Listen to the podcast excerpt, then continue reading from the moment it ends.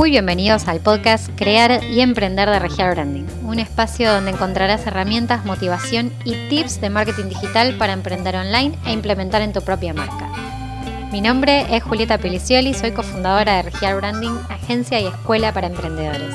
Voy a estar compartiéndote semana a semana contenido relacionado a publicidad, redes sociales y marketing digital para que puedas crecer en el mundo online. Para más información sobre nosotros puedes encontrarnos en las redes sociales como arroba regialbranding o en la web regialbranding.com. Comencemos con el episodio de hoy.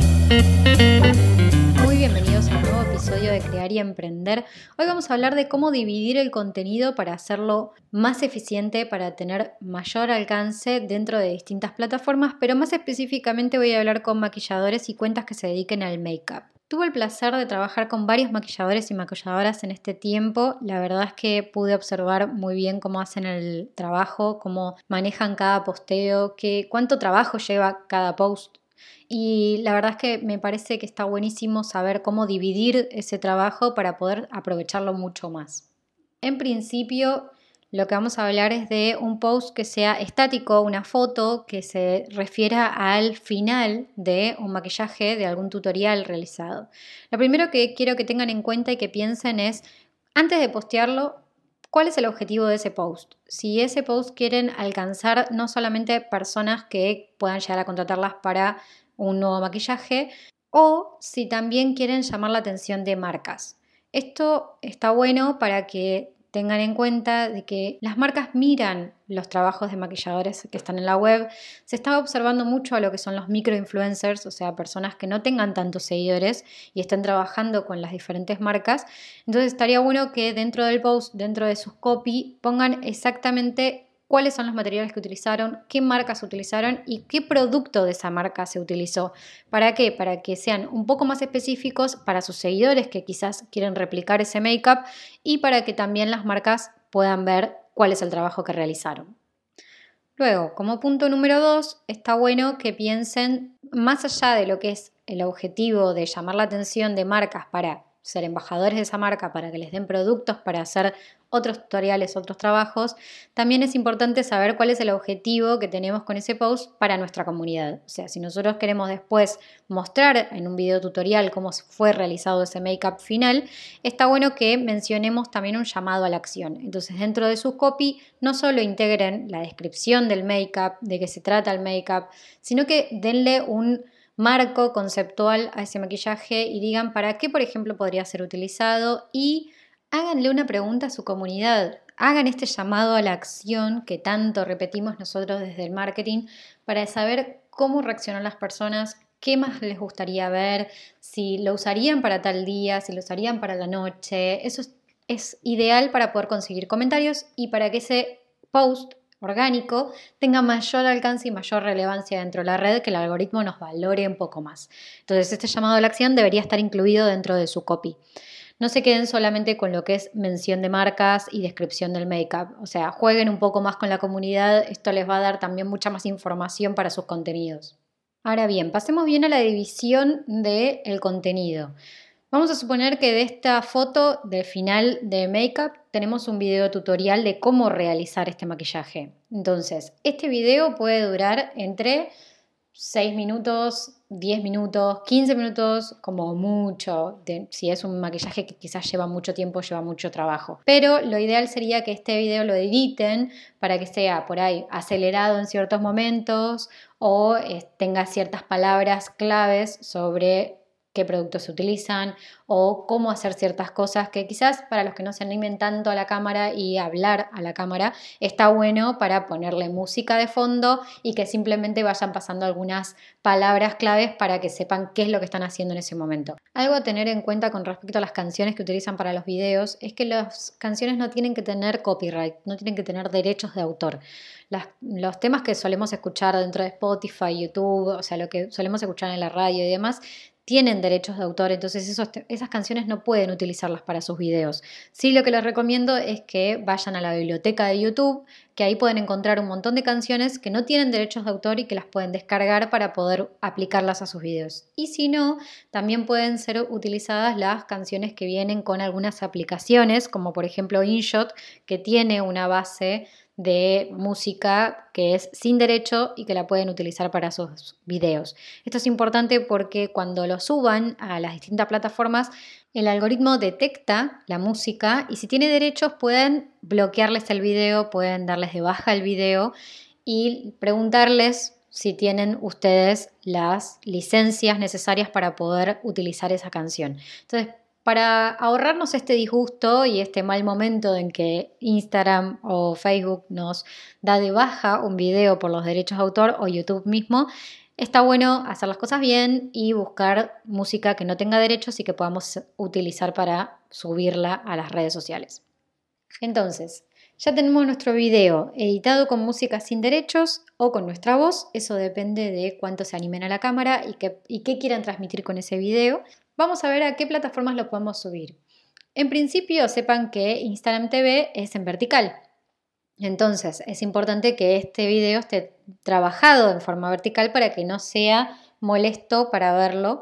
Aunque ahora Instagram tiene una posibilidad de amplificar la pantalla y que nosotros la pongamos de costado para poder ver videos en vertical mucho mejor. O sea que si ustedes lo grabaron en vertical para poder subirlo a YouTube, sepan que con márgenes negros a los costados, mismo si están en vertical, márgenes negros o blancos o el color que ustedes prefieran a los costados de cada video pueden ser adaptables a las distintas plataformas. Pero sabiendo que nuestra plataforma principal, por ejemplo, en este caso va a ser Instagram, grábenlo en vertical para que sea mucho más lindo visualmente, para que sea más adaptable a la experiencia del usuario que está mirándolo desde un celular. Entonces, este video lo vamos a subir a Instagram TV.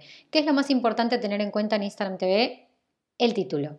El título es fundamental y la primera portada que tenga el video tiene que ser llamativa, tiene que decir información con palabras claves para que la persona que estemos queriendo captar vea, reconozca ese material como algo que le puede llegar a interesar para poder reproducirlo luego. Entonces, sabiendo que el título es lo principal, traten de darle este, esta personalidad al video, al tutorial, para que realmente comunique algo más, no solamente un tutorial de make-up, sino maquillaje, por ejemplo, para maquillaje para para un viernes a la noche. Entonces, esas palabras claves van a ser las que están dentro de nuestro título que llamen la atención de nuestra comunidad, que sabemos que le interesa ese tipo de contenido. Una vez realizado este post de IGTV, lo que podemos hacer es compartirlo en stories. Para todos los que no tengan 10.000 seguidores o más, como saben, todavía no tienen habilitado lo que es el link de acceso para poder compartir links, pero Instagram TV sí pueden compartirlo a través de un link.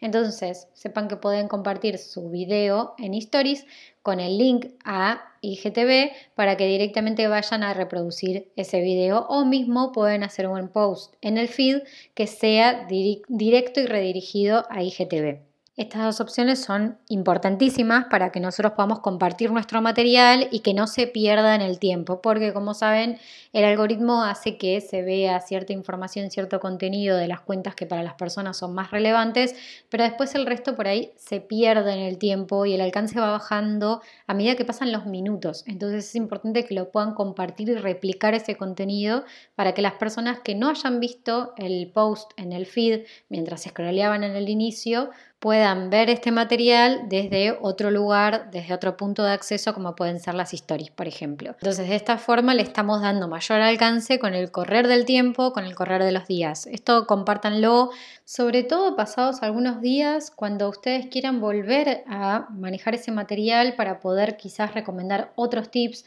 para poder comentar algo más sobre los productos, porque es mucho el trabajo que se invierte en cada video, en cada tutorial, entonces sepan valorarlo también, no hace falta estar generando constantemente un contenido nuevo, sino que también se puede utilizar y tomar ese contenido para hacer uno nuevo o para poder comentar algo a través de él, algo que les hayan consultado, porque después no se olviden que no solo habíamos hecho un post en el feed con el resultado final, sino que les preguntamos a nuestra comunidad qué es lo que les parecía o qué necesitaba saber respecto a ese make-up. Entonces podemos tomar información de ahí, volver a compartir nuestro video de IGTV y encima hacer nuevas stories o nuevos posts refiriendo a todo lo que nos consultaron dentro de ese post anterior. Este tipo de estrategias lo que hace es que nosotros podamos trabajar mejor a través de nuestro contenido y ser más eficientes en nuestro trabajo. Entonces, por eso les digo, no tengan miedo de volver a compartir un contenido ya creado desde hace un tiempo, porque se puede reciclar y se puede volver a hablar de él, de ese trabajo y de las dudas que tenga nuestra comunidad alrededor de él para poder sacar nuevo material. Entonces, habiendo hecho este posteo, habiendo hecho ya el posteo de Instagram TV también, lo que vamos a hacer es hacer un nuevo post para YouTube, o sea, compartir este material, este tutorial de maquillaje en YouTube. Esto lo que nos va a dar es mucho mayor alcance a una comunidad distinta a la de Instagram y que también nos puede llevar tráfico a Instagram nuevo y de nuevas personas sin haber hecho hasta acá nada publicitario, o sea, solamente estamos trabajando con contenido orgánico. Entonces, fíjense cómo un mismo material, un mismo tutorial, ya sacamos una foto, un video de Instagram TV y ahora un video de YouTube. ¿Qué vamos a hacer después de haber hecho estos posteos, estos tres posteos, que no tienen que ser en el mismo tiempo? Podemos hacerlo uno un lunes, otro, por ejemplo, el Instagram TV lo podemos postear el miércoles y después el de YouTube, que puede ser en el mismo momento, puede ser el mismo miércoles, puede ser el mismo lunes, porque total es otra red. No hay problema con que se pise el contenido de una y la otra, porque es el mismo contenido, planteado desde diferentes formatos para otro tipo de comunidad que sería la de YouTube. Ahora, ¿qué vamos a hacer luego de haber hecho todo esto? Ustedes me dirán, seguramente ya está, ya no hay mucho más para hacer. Sí, hay todavía más para hacer. ¿Qué podemos hacer con el video de IGTV? Podemos partir ese video en distintas piezas de 15 segundos o de 20 segundos para poder compartirlas a través de stories. Estas historias lo que van a hacer es mucho más específicas respecto a lo que se está haciendo en el video, o sea, detallar mucho mejor cuál es cada paso a seguir para poder terminar este maquillaje y para que las personas que lo están viendo lo puedan hacer en sus casas. ¿Qué podemos detallar, por ejemplo? Bueno, cuáles son los productos utilizados y por cuáles podrían llegar a ser reemplazados. Podemos hacer encuestas dentro de cada story para saber qué es lo que piensan las personas. Podemos hacer también un box de preguntas para saber qué dudas tienen respecto a ese paso específicamente o por ejemplo, hacer aclaraciones sobre distintos tipos de rostros para que sea un maquillaje para, aplicado y personalizado para cada persona. Y por último, por ejemplo, utilizar estas stories para hacer colaboraciones con otros profesionales, por ejemplo, sea un estilista que aclare con qué tipo de vestuario puede llegar a ir ese make-up o con qué tipo de situación puede llegar a utilizarse ese tipo de maquillaje. Todo esto es para poder aprovechar al máximo este video tutorial que hicimos, que nos llevó cierta cantidad de tiempo y que podemos hacer distintas piezas y partirlo en distintas piezas de contenido que nos sirvan a nosotros en la diaria de la cuenta para estar moviendo todo el tiempo ese contenido final, la fotografía del post o el IGTV o el video de YouTube y que aparte tengamos información respecto a nuestra audiencia. ¿Qué es lo que necesita nuestra audiencia? ¿Qué es lo que le gustó? ¿Qué puntos clave son los que tienen dudas? ¿Qué, ¿Qué, otro maquillaje les gustaría que se realice en la cuenta, que se comparta? ¿O qué tipo de producto les gustaría que se hable más o que se haga más foco? es muchísima información la que se puede sacar haciendo este, esta partición, esta división de cada pieza que nosotros realizamos. Porque va a haber personas que lo van a ver en el feed, que van a dejar su comentario, van a haber otras que van a estar más pendientes de las stories, otras que por ahí van a tomarse el tiempo de ver el IGTV entero, completo y poder realizar un comentario. Entonces esto es sumamente importante y sumamente relevante, sobre todo para que nosotros aprendamos un poco más de nuestra comunidad y qué es lo que necesita. Con respecto a la colaboración con otras cuentas, me parece que nutre muchísimo el material de ambas.